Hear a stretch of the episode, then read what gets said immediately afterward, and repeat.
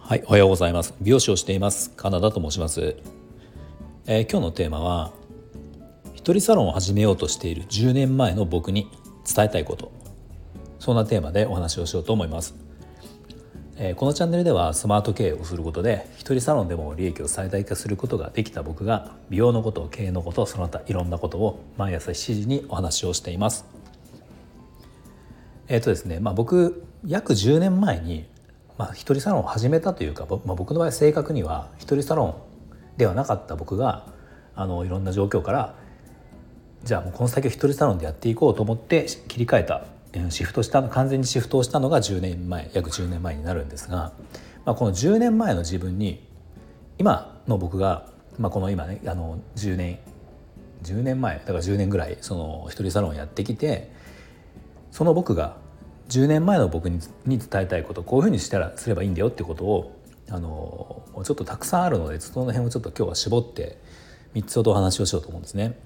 でまあこのことっていうのは実際これから一人サロンを始めようとする方にはもう必ず参考になることだと思うのであの、まあ、もし当てはまる方は是非あの聞いていただけたらなと思います。まあ、一人美容師じゃなくてもあの、ね、一人でやる個人経営のその技術を使った職業の方まあまあ同じように当てはまると思うので、はい、ぜひ聞いてください。はい、では早速いきます。あの一つ目が家賃を10万以下にした方がいいよということですね。あのまあ家賃ねあのいろいろ僕もうんいろいろ見たんだけどまあ立地とか外観とかいろいろあると思うんですよ。まあ、ただ一人サロンをやるっていうことになったなる一人サロンをやるんだったらあのまあ立地ってそんなに正直関係ないのかなと思っていて僕やった結果僕は思っているんですがあのまあ分かりやすいとかっていうのは別に最初の1回目分かってしまえばいいと思うしあの通りがかりの人通行人をどんどんどんどんこう集客する当日あの飛び込み客とかをどんどん集客するような例えば雑貨雑貨屋さんとかそういう職業ではないと思うんですよね。なそうあのそれにそのまあ、一元さん的なお客様ばかりを集客していたら一人サロンっていうやり方っていうのはあの難しいと思うのでやっぱ固定客っていうものをしっかりつけるっていうやり方をするんですが、まあ、そのやり方は別にいろいろあるんだけど、まあ、そういったお客様を集客しようとした時に別に立地って正直そんなに関係ないと思うんですよ。であの、まあ、例えばそうですね立地で関係あるあるとしたら例えば僕のいる地域だと結構車社会なのでもうほとんどの方があの近所の方以外は車で見える方9割以上かな車で見えるんですよ。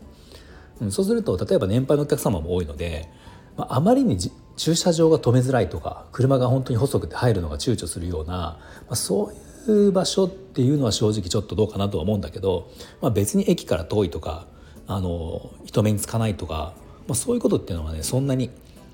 あの重要じゃないと思うので一人サロンっていうことに関しては重要じゃないと思うので、まあ、だったらそれよりも最優先することはやっぱり金額ですよね。うん、あので10万以下っていうのもこれ鉄則かなと思います。まあ、ちなみに僕はこれは失敗してます。あのまあ、だからこそ10年前の僕に言いたいんだけど僕のところはね今20万円約19万円か約20万円なのでまあまあ本当にあの大変なんですけどまあ僕の場合はもうそれはちょっと諦めてあの違う対策とか、まあ、そこは20万円払うっていうねこう前提で僕は経営を考えているので、まあ、また、まあ、なんとかなってるんですが、まあ、これ10年前の僕に10万以下で探せよっていうのは言ってあげたいと思いますね本当に。これ10万 ,10 万以下の家賃でやっていたら、ね、全然違うことになっているので、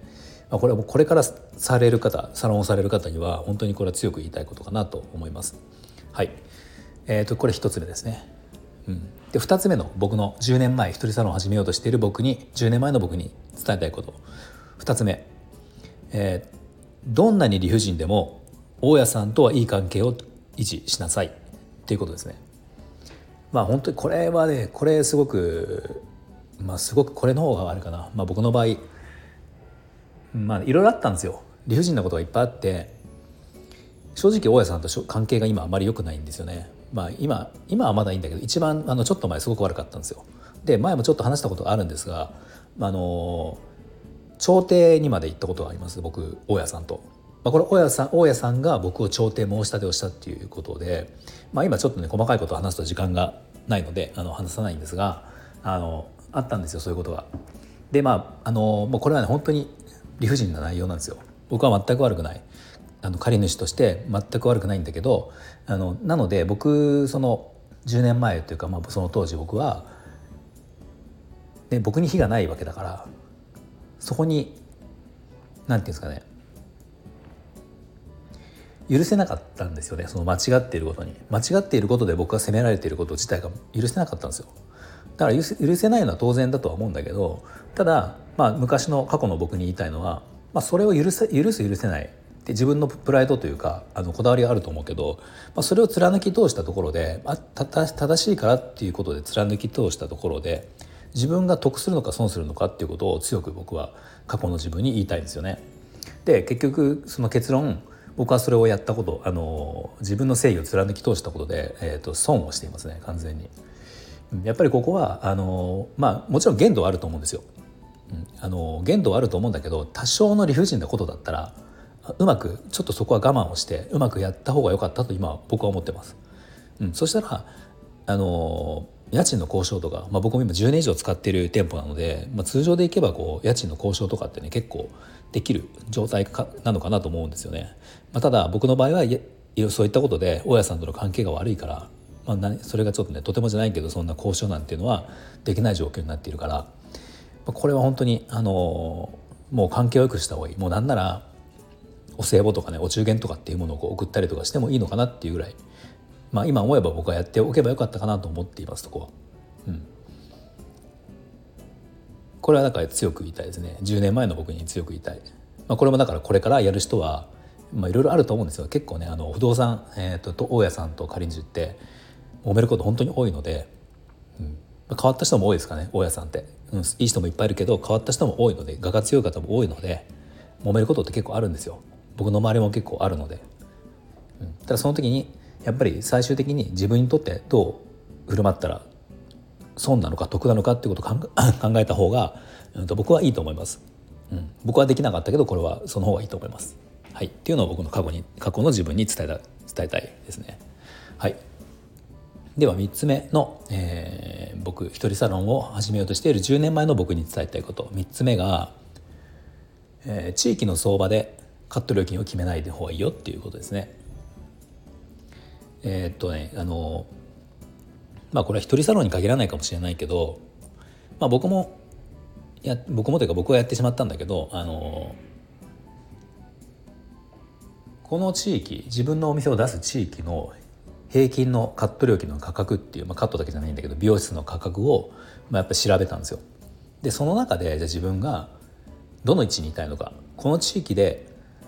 えー、まあまあ高い美容室になりたいのかお得感で勝負するあのお手頃価格な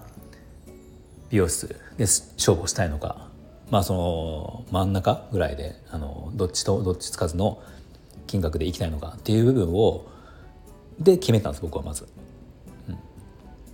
で結局最初はあのちょっとお得。あの安くはないけど高いところに比べたらちょっとお得ぐらいの感じでスタートスタートをしてで結局最終的には今今は高い部類になっているんだけど、まあ、それ以降いろいろ試行錯誤して変えたんだけどね変えたんですよ。だけどやっぱその最初に地域の金額をいろいろ調べてそこにあそれを元に考えたことは今思えば間違い間違いだったなと思います。うん、これはやっぱり正しい方法っていうか今昔の僕に伝えたいのは自分がいくら欲しいのかまあ、自分のカットに、まあ、カットだけカラーとかね自分の技術に対していくら払って支払っていただければ納得ができるのかっていうところからもう決めたらいいと思うし、まあ、プラスそれプラスその売上ですよね、うん、自分の僕の売り上げ月にこんだけあれば最低これだけは欲しいっていうところからそしたらじゃあ何人1日何人できるか。で月に何人できるかとか。そしたら1日1人いくら単価があるのかとか、まあ、そう考えてってそのカット料金施術料金を決めなきゃいけなかったっていうのはあのそれが本来正しいやり方だと思うんですが、うん、僕はそれはやらなかったのでそれを、えー、と10年前の僕には伝えたいですね。まあ、僕はそこから途中からそれはシフトして今はあのでもちろん自分が適正だと思ってる価格には変えることができたんだけどやっぱり結局最初の頃からこう価格を変更していくごとにお客様っていうのはこう少しずつ入れ替わって全然だからもう10年前に見えてたお客様っていうのがもう随分来てない方が多くてその代わりその後に見えてるお客様っていうのはこう今来てくださっていたりするので当然その部分のメニューの設計の仕方でこうお店に着くお客様っていうのは全然違うんですよね。うん、だからこの辺をもっと僕10年前の僕にはあの考えてやれればあのやった方がいいよってことは伝えたいかなと思います。はい、これ3つ ,3 つですねこれで、え家賃10万以下にしなさいっていうこと。と2つ目。どんな理不尽でも大貝さんとはいい関係を維持した方がいいよっていうこと。3つ目が、えー、地域の相場でカット料金を決めない方がいいよっていうことですね。はい。まあこれが、えーと、僕が10年前の僕に伝えたいことっていうことです。まああと一つ補足でちょっと言うと、えーまあ、隣の芝は青く見えるっていうのはあると思うけどそれは気にしない方がいいよっていうのは伝えたいですね。やっぱりあのね、この SNS とか、まあ、すごく普及している中であのいろんな美容師さん美容室のこの状況って、まあ、本当の状況は分からないんだけどその SNS インスタとかでこう出てくる情報っていうのはやっぱりキラキラした内容が多いので、まあ、そこにあの惑わされてしまうってことはまあ僕も何度かあったんですよね。何度かあってそれに、惑わされたことで、えー、行動してしまったことも実はまああったりするので、まあ、この10年前の自分にも伝えたい自分に伝えたいこともう一つそのやっぱり隣の芝青く見えることも多いんだけどやっぱり自分を信じて自分がいいと思ったことはもう貫き通すっていう、まあ、周りを見ないのもよくないけどただ見すぎるのもよくないしそれは自分とは違う状況だったりするので。まあ、その辺のなんか情報のこうなんていうんですかねうんと選別というかその情報っていうのはまあ、インプットした方がいいんだけどそれが自分に本当に必要なことなのか今の自分に本当に必要なことなのかあの自分には本なんかえー、本当は関係ないことなのかっていうことをちゃんと見極めて、まあ、あまりその周りのことっていうことは気にしない方がいいよってことを10年前の僕に伝えたいなと思います。はいでは今日はあの一人サロンを始めようとしている10年前の僕に伝えたいことまあ実際は伝えられないけど、まあ、今後やろうとしている人にはすごく役に立つあの内容かなと思うので、はい、もし参考になりましたらいいねボタンフォローをぜひお願いします。